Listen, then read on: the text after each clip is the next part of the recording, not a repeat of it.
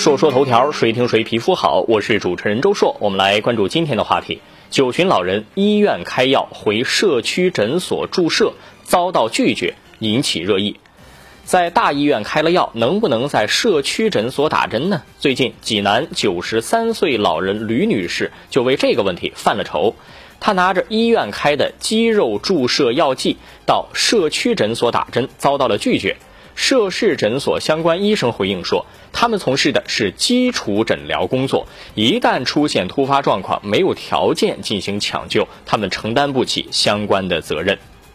先说观点，这个事儿怪不得诊所不敢给打，很正常。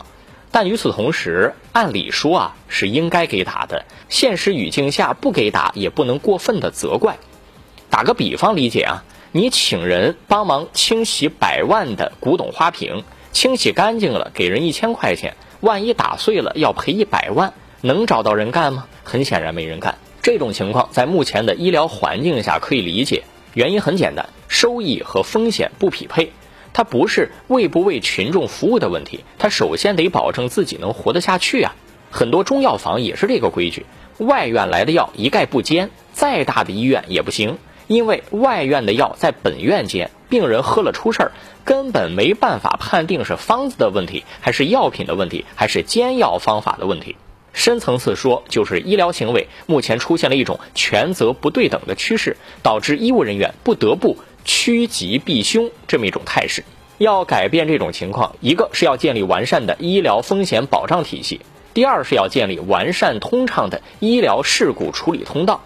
最重要的是要严格坚决依法处理医疗纠纷，不能谁闹谁有理，谁闹谁得意，总是和稀泥，一味的掩盖矛盾的最终结果就是矛盾越来越大，最终受害的是医疗行为的双方。不然，高昂的信任成本之下，大家的选择肯定是各自清扫门前雪呀，最终就没有赢家。但我还是想说，按道理讲，方便患者是应该有自主选择权的，应该给患者便利的。什么时候能够让患者安心的选择，医院也能够安心的治疗？我们希望要向着这个方向去继续努力。下个事儿，教资考试冲上热搜，年轻人开始热衷当老师了吗？教资考试上热搜了。三月一号，二零二一年下半年中小学教师资格考试面试结果、考试合格证明开通查询通道，社交网络上教资认定、教资面试成绩等多个相关话题占领了热搜榜，教师热现象又成了舆论话题。为什么这一届年轻人热衷于当老师呢？越来越多的年轻人涌向了教资考试，就意味着将来可能会当老师。而随着年轻人的学历和见识越来越高，如果当了老师，至少老师的后备军多了起来，对教育是有帮助的。不过，我认为教资热的背后未必是为了理想，更多可能是为了后路。教资报考热度攀升的现象背后是不断加码的就业压力，一年一年的所谓最难就业季，让不少学生心里确实也没底。当老师啊，可能就是一条兜底的后路。